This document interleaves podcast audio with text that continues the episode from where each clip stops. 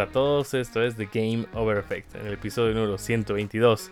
Empezaremos con lo que estamos jugando esta semana. Víctor Hugo, ¿qué has estado jugando esta semana? ¿Cómo es Pablo? Ven, sigo jugando God of War. Otra vez, pero ya, Sí, ya la sí, segunda sigo haciendo las- partida, las, me imagino. las misiones extras. No, no. Todavía estoy dándole vueltas a las otras cosas, man. A los coleccionables y eso. Pero, ¿sabes que Llega un punto en el que he dicho, no, sí, esto, esto ya es demasiado largo. Porque he visto las guías y es. Puta, no. Es mucho. Hay mucho coleccionable. Creo que han exagerado, man. No era necesario que, que le aumenten tanto. Man, pero quería preguntarte una cosa, porque el otro día que hablamos de esto, me dijiste que no habías visto el segundo final o el los segundos créditos. Sí, no, no. Entonces no sabes la respuesta del, del acertijo de que, que, qué es lo que se hace más grande mientras más le quitas. No, no sé, no sé. ¿Qué era? ¿Qué es? A ver, pero, pero, ¿qué crees que es? ¿Qué es lo que se hace más grande cuando... eh, Mimir dijo que el miedo, una cosa así, ¿no ve? Claro, pero Mimir la, la, la andaba pelando, digamos, ¿no ve? Todo el rato era, no, no es eso, no es eso. ¿Qué es lo que se hace más grande mientras más le quitas? ¿Un hueco? Bingo, joven. ¿Sí? Ajá, sí. Wow. Un hoyo, un hueco. Exacto. Oye, qué buena. ¿Y qué rato dicen eso?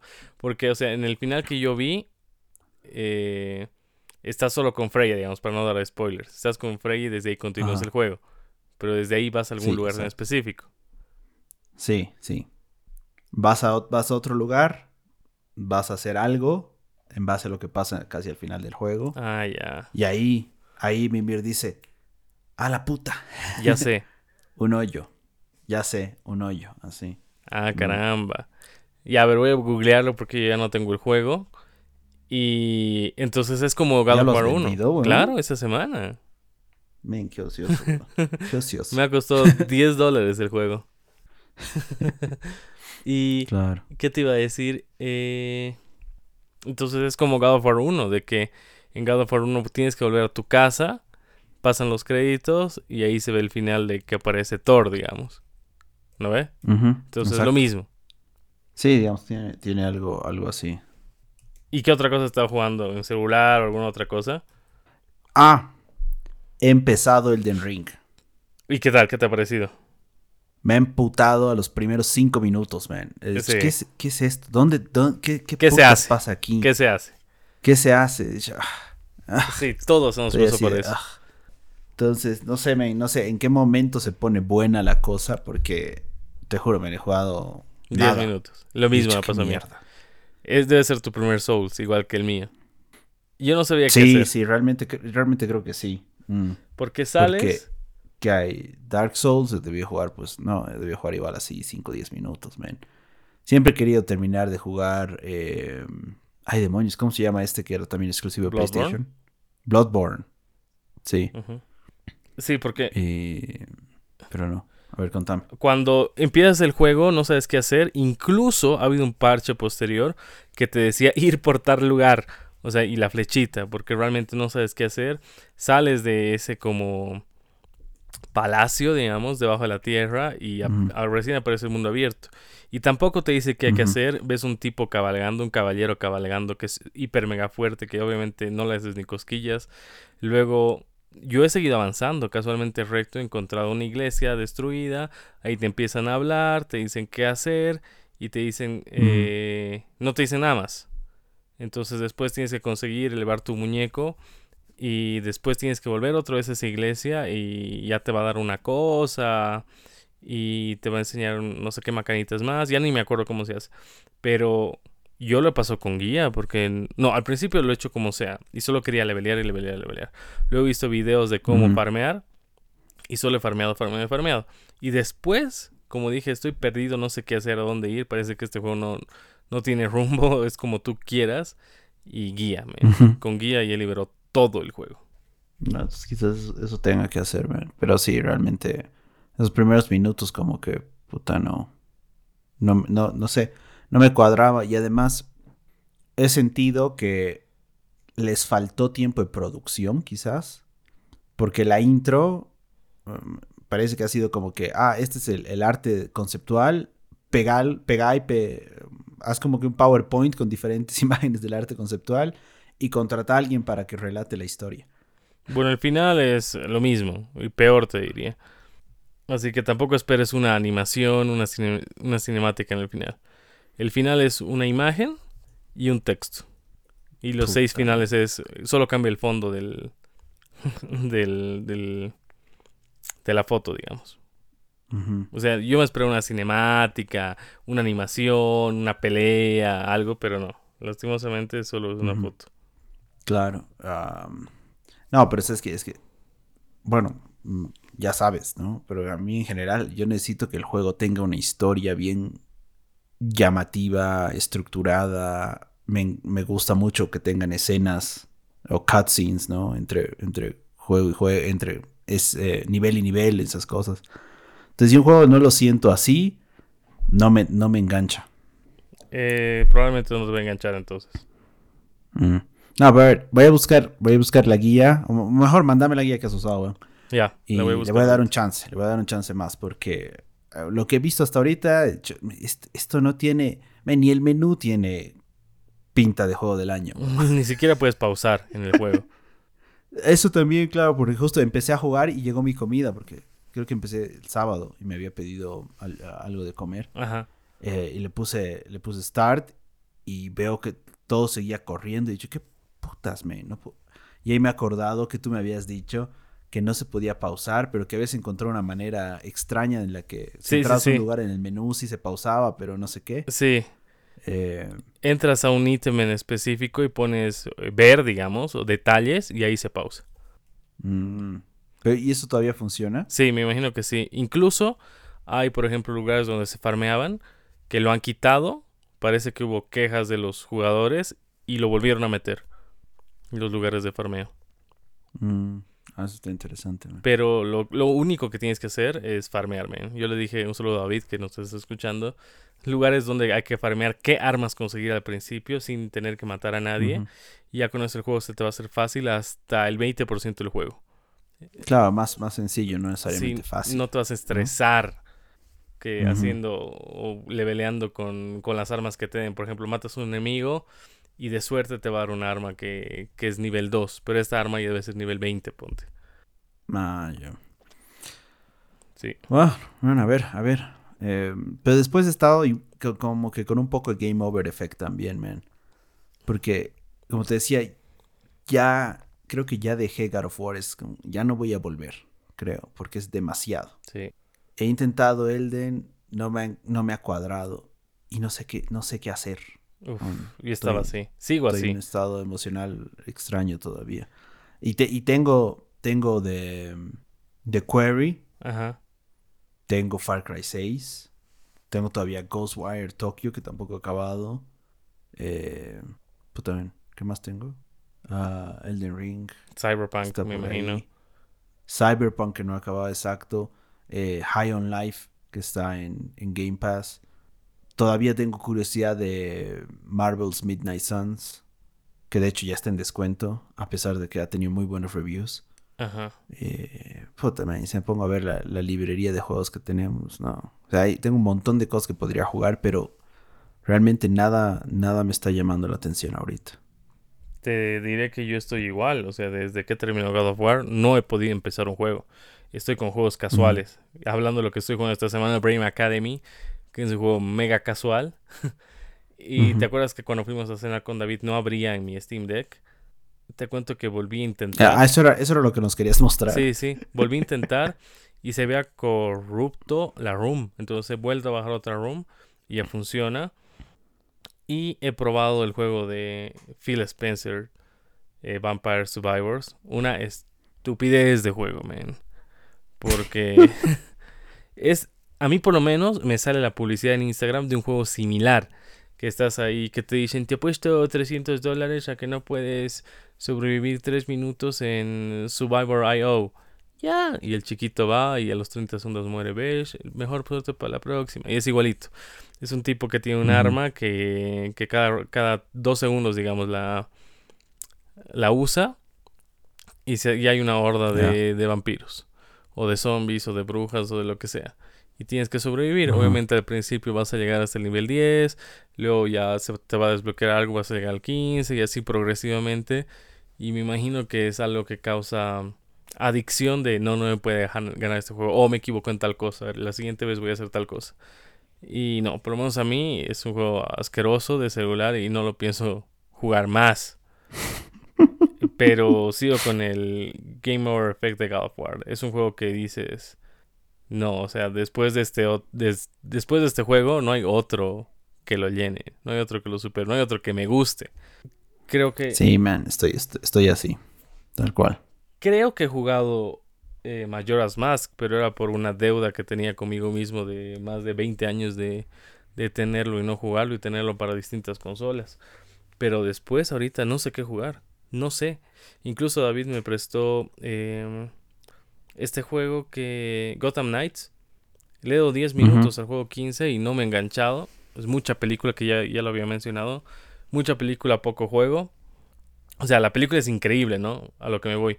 Pero el juego es muy vacío, muy plano. Las voces igual, nada que ver lo que habíamos dicho. De que, como tú dijiste, que es como si hubieran grabado en días distintos.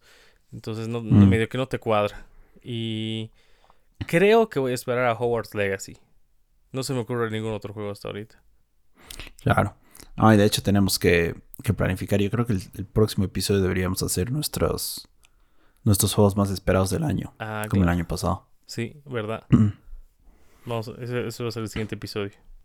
Dale. Bueno, pasamos a las noticias. Ven, ahora hay nomás noticias, ven, a pesar de que que hemos tenido un montón de noticias hace como dos semanas después de los, no, tres semanas ya, ¿no? De los Game Awards. Pero bueno, la noticia número uno, que es una noticia recurrente que no la hemos agregado en los episodios del mes de diciembre, pero aquí está. El grupo NPD publicó el listado de los 10 juegos más vendidos durante el mes de noviembre. En primer lugar estaba Call of Duty Modern Warfare 2. En segundo lugar, God of War Ragnarok. En tercer lugar, Pokémon Scarlet y Violet, Violet o Violeta, quieran decirlo. Seguido de Sonic Frontiers, después Madden NFL 23, FIFA 23, NBA 2K23, Gotham Knights, en noveno lugar Marvel Spider-Man Miles Morales y en décimo lugar Mario Party Superstars. Recordar oh. que para Pokémon, NBA 2K23 y Mario Party Superstars no se, no se está incluyendo las ventas digitales o las físicas. Eh, no está Mario Kart en la lista. Sí, pero está un Mario Party, ¿no? Que es un juego totalmente familiar, me imagino que para aprovechar las fiestas. Supongo. Me lo visto o, estuvo en, descuento. Creo que, porque digamos, Spider-Man, Miles Morales está en la lista, yo creo porque salió en PC y además porque seguramente están contabilizando ventas en PlayStation, que, que ha estado en descuento en Black Friday y demás. Gotham Knights también, me imagino que es porque está en descuento. Eh, pues por eso creo que Mario Party quizás sea también algo, algo FIFA por primera vez estuvo en descuento un mes. Un mes enterito. Y yo lo he comprado en 10 dólares. Con otro caso. NBA me imagino que ha debido... También está en promoción. Call of Duty no recuerdo. God of War es porque salió casi en ese mes, ¿no? Claro, nuevito. Mm. Sonic igual, creo que es el Sonic más... Sí, Sonic igual el más nuevo, igual que Pokémon. Claro, y el más jugado además, el más exitoso. Gotham Knights creo que es por la novedad de a ver qué juego que ha salido y ya me lo compro. Miles Morales es uno de los eh, dinosaurios que está en la lista, aparte de Mario Party, ¿no? Y Miles Morales eh, yo creo que es... ¿Cuál es el mejor juego, el juego con mejores gráficos de PlayStation 5 aparte de God of War? Miles Morales, ya, ese más. Sí, creo que sí es argumentable. Ven, pero no hay Mario, Mario Kart. Ni tampoco GTA. Bueno, pero GTA no, es, no aparece muy seguido en las listas de ventas globales, ¿no? Eh, pero Mario Kart creo que ha estado casi todo el año, man. Sí. Eh, y Minecraft igual. ¿Sabes qué me parece pero más, más interesante, man? Ajá. Que Call of Duty, a, a pesar, digamos, ya, ya, está dos meses en el mercado, ¿no? Porque salió en octubre. Sí haya vendido más que God of War. Y ah, creo que hace un par de episodios hablamos que God of War Ragnarok es el juego más vendido de la historia de, PlayStation hasta ahorita. Ya, pero es que Call of Duty ya salió en Xbox también. Ah, bueno, claro. Y en computadora. Tienes razón. Mm. Claro. Sí, yo creo que va por ahí. Dale, dale. La noticia número 2. Dado que se acerca el estreno de la adaptación de The Last of Us para TV, Neil Druckmann, el copresidente de Naughty Dog, publicó la primera imagen conceptual del juego multijugador de la serie, indicando que si bien va a ser una experiencia distinta a las usuales que desarrolla el estudio, también va a incluir un enfoque en los personajes y en la historia. Solo fue una imagen, no creo que no compartieron mucho más, no sabemos nada. Dijeron que van a haber más detalles sobre el, modo multijugador eh, en el futuro, pero yo creo que falta todavía. Adicionalmente, durante una entrevista con The Hollywood Reporter, Druckmann comentó que cree que aún hay historias por contar refiriéndose a una posible secuela de la franquicia. ¿Qué cree? ¿Tú crees que haya un The Last of Us 3? Sí, de hecho, re va a haber. ¿Sí? Estoy seguro, porque es, es la gallina de los huevos de oro. Es un juego exitoso. El 1 está entre los mejores juegos de, de la historia. El 2 creo que igual, creo que recientemente... Eh, a ver, voy a ver si voy a spoiler alguna noticia. No. Recientemente ha sido el juego con más premios de Last of Us Parte 2 y ha sido superado por Elden Ring en esta semana. Elden Ring, sí. Entonces, yo creo que sí, hay, hay mucha carne. E, este juego tiene mucha carne. Entonces, va para largo, yo creo. Incluso están haciendo esta serie y que dijeron de que de 100 actrices que estaban en el casting, ella es la mejor, la ganadora, no sé. Para mí no me convence esta Ellie. Pero no has visto nada, o no te puede convencer. No, no, es que ya su cara estás, estás juzgando, estás juzgando porque no te atrae físicamente, creo. Es como el Wesker negro de Netflix, man. O sea, ves y dices, no, este no es.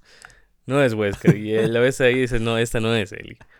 No sé, man. No, sí, sí, pero yo creo que. Yo creo que hay algo de. de muñeca, por así decirlo. Porque la, chiquita actuó en Game of Thrones, ¿verdad? Ni idea. No, no veía Game of Thrones. Pero. creo, creo, creo que puedo estar equivocado. Pero creo que actuó en Game of Thrones. Es como que. Como ya está en la familia HBO, más fácil traerla. Mm. Me imagino que por ahí va la cosa. pero seguramente era un rol muy complicado de, encontrar. Para mí es como el Wesker de, Netflix, es como el hada de Pinocho, como la sirenita, así que ves y dices, no, eh, no es. No es. ¿Cuál hada de Pinocho? A ver, no he visto Pinocho. ¿Cuál? El Pinocho de. Es una calva. sí, sí, es una mujer calva morena. No, no de Benicio, sino una de, de Disney. ¿Eso es en Netflix o en, no, en, Disney, Disney, o sea, son cosas que han cambiado por inclusión obligatoria. Y, generan un choque. El Wesker nunca ha sido moreno, Wesker, y ahí lo han hecho re moreno. Y. sí, pero es que. A mí al final me pareció que el, el, el Wesker de la serie, cuando es Wesker Wesker, está bien. Pero este medio nerd, medio geek y sus diferentes clones, ¿no ve? Ajá. Como que ahí pierde la esencia del personaje. Em, pero al final. A ver. Tampoco es que lo hizo mal, man. ¿Has visto el. Pero. Pero sí. ¿Has visto la última película de Resident? Que a Leon lo hacen un, un tarado. Pero claro, hemos hablado de eso, la de, Welcome to Raccoon City. Exacto. Sí. Así lo noto. Pero la película es buena, digamos. La película es buena, pero el actor no es nada que ver. El actor nada que ver con, lo que es Leon, digamos. Así lo veo a ella. Claro. Sin que haya empezó la serie, digo, no es. No, está bien, está bien, man. Pero o sea, al final eso es, adaptación, ¿no? No es que es... Claro. Eh, no sé cómo decirlo, que no sea adaptación. Pero bueno, tienes razón, al final... y me acabo de risa con esto, con los memes que salieron después de que Argentina ganó el Mundial, ¿no? Eh, Messi gana el Mundial, inmediatamente Netflix. Una película con un Messi. Messi Moreno. O sea, con, con, toda la selección argentina.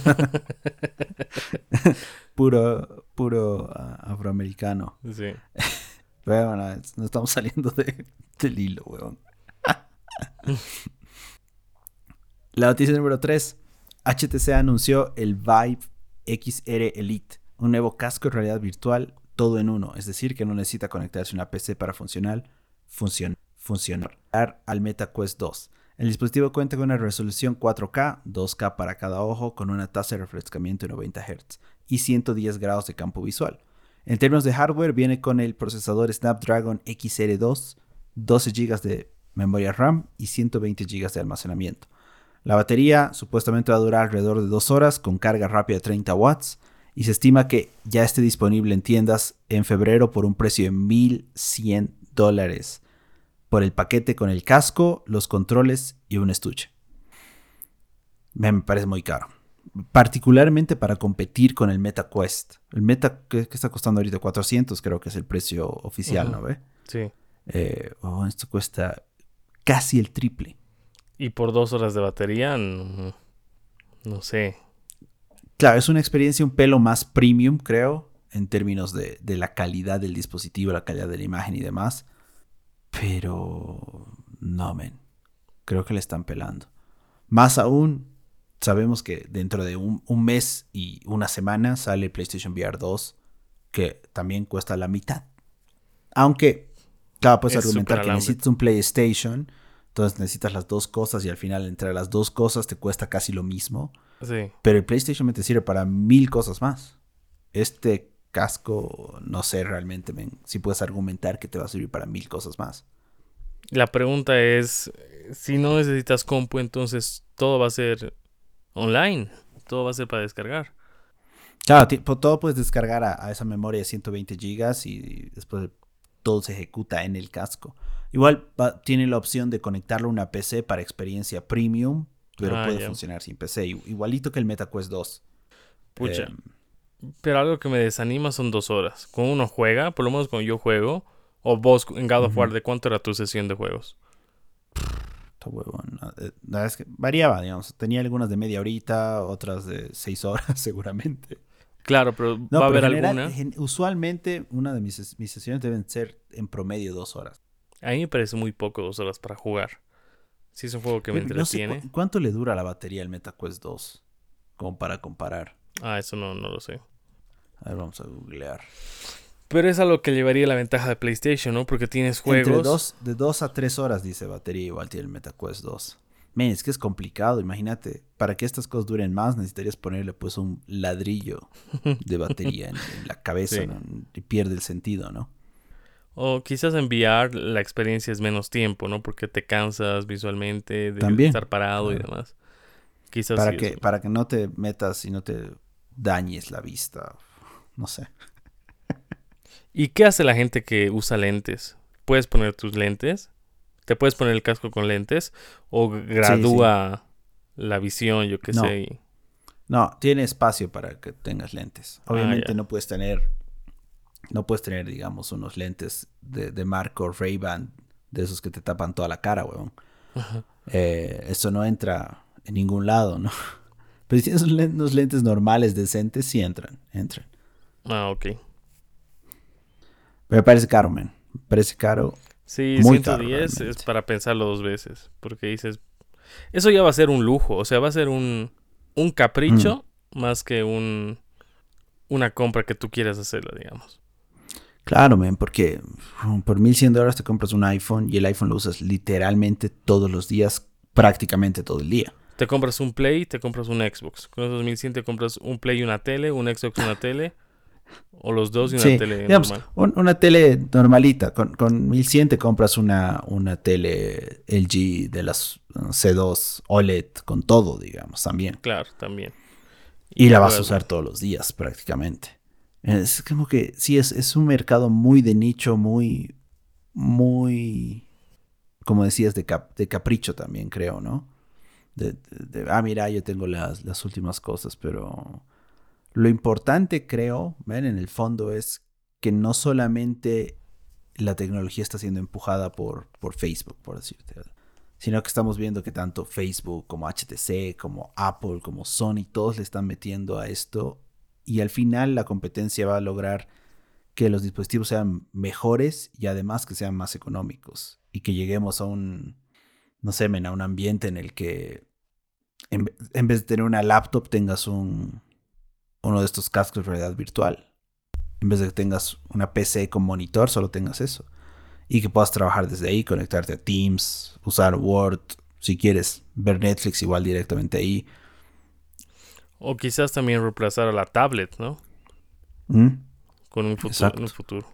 En un futuro. Bueno, creo que falta un montón, pero para ese futuro en el que estos dispositivos cuesten, o sea, sean más accesibles y además puedes utilizarlos para muchas más cosas por mucho más tiempo. Mm. La noticia número 4. Durante la presentación de Sony en el CES o Consumer Electronics Show de 2023 en Las Vegas, Jim Ryan, el presidente de PlayStation, tomó el escenario por unos minutos para anunciar el proyecto Leonardo. Un nuevo control o mando, dependiendo de cómo. ¿Vos qué le dices, men? ¿Control o mando? Control. Control. Es que te- conozco un montón de gente que le dice mando. Yo siempre he dicho control, pero ya bueno, un control o mando. es un nuevo control para personas con necesidades de, accesibilidad diferentes. Tiene un diseño circular con una palanca principal que hace recuerdo al Atari, al control de Atari do- 20, 20 es 2600, mierda. y botones bastante grandes que son personalizables que van a permitir adaptarse a cualquier modo de juego deseado. Aún no se anunció la fecha de lanzamiento y tampoco el precio. ¿Qué te pareció, men? ¿Has visto las fotos? Se ve, se ve súper churro. A mí me da la impresión que es que tiene el diseño de una nave, bueno, de, un- de un platillo volador, por así decirlo. Sí, yo lo veía más como como un electrodoméstico, pero no te diría cuál. Dije, a la miércoles. Pero Un poquito tarde por parte de Sony. Porque esto ya Bueno, Microsoft sí, lo lleva claro. dos años, Microsoft, Microsoft dos, tres años. No, más creo, incluso. Que es Xbox Adaptive Controller, creo que se llama, ¿no? Para ver qué fecha Sí. a la venta. Pero de Xbox hay distintas cosas, ¿no? Jalar, tocar, mover. Acá en el de PlayStation solo es tocar. Te va a permitir conectar dos. Te va a permitir poner los botones como tú quieras. Que cada un botón pueda tener distintas funciones además. Y ya era hora. Hay que Mm. ver qué, mm, qué tan práctico va a ser. Porque me imagino que han debido basarse también en cómo le está llevando la competencia. Y la- como te digo, el de Xbox tiene distintas opciones. Tú puedes mover los botones. De todo, sí. Es súper es súper modificable el de, el de Xbox. Eh, Claro, el de Xbox ya son está como rueditas. cuatro años en el mercado, men. 4 de septiembre de 2018 salió. Eh, Sí. Pero igual, o sea, al final, al final lo importante, men, es creo que vas a tener opciones de independientemente de la plataforma en la que juegues. Porque creo que el Xbox Adaptive Controller funciona en Windows también. Ah, Y ahora en PlayStation vas a poder tener también tu control. Solo falta creo uno para el Switch uno, o algo así para, para Nintendo.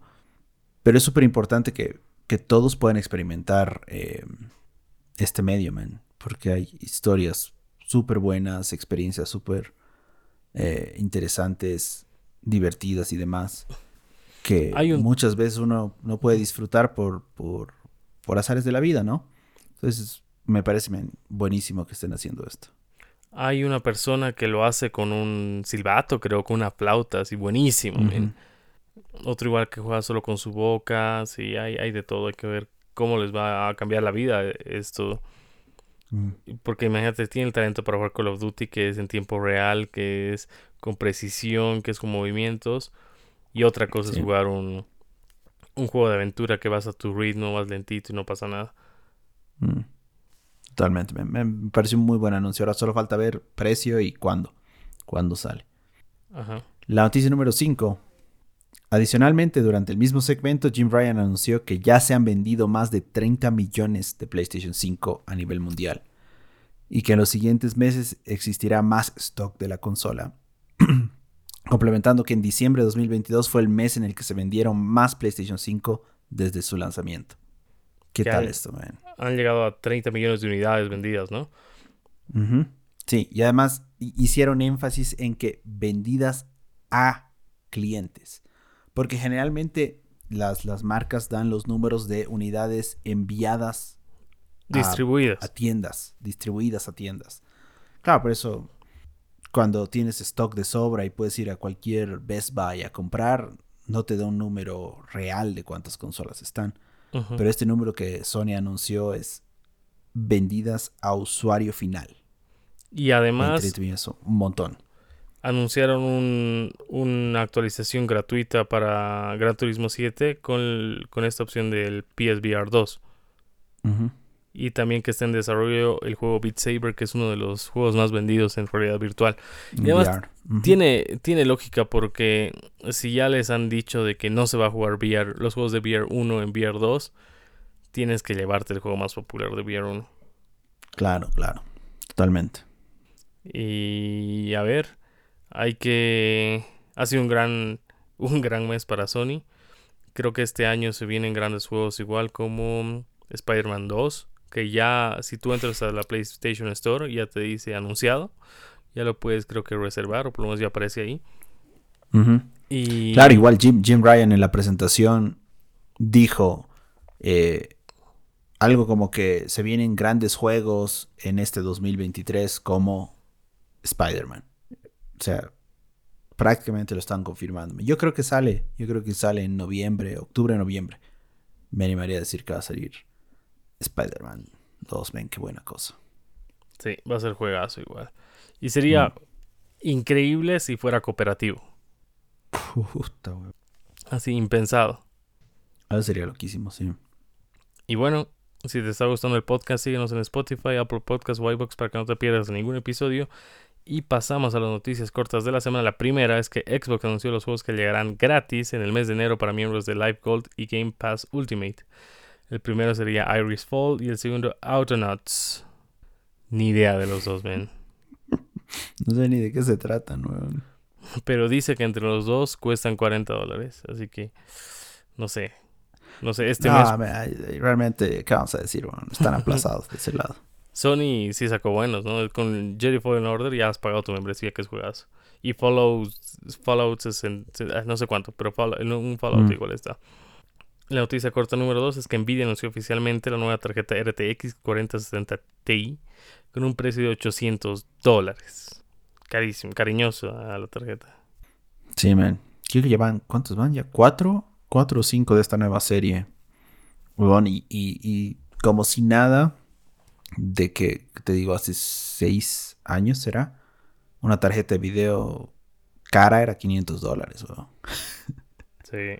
Ahora es el, doble lo esperado. Bueno, pero ¿qué vamos a decir? Realmente la tecnología ha avanzado un montón en, en los últimos años.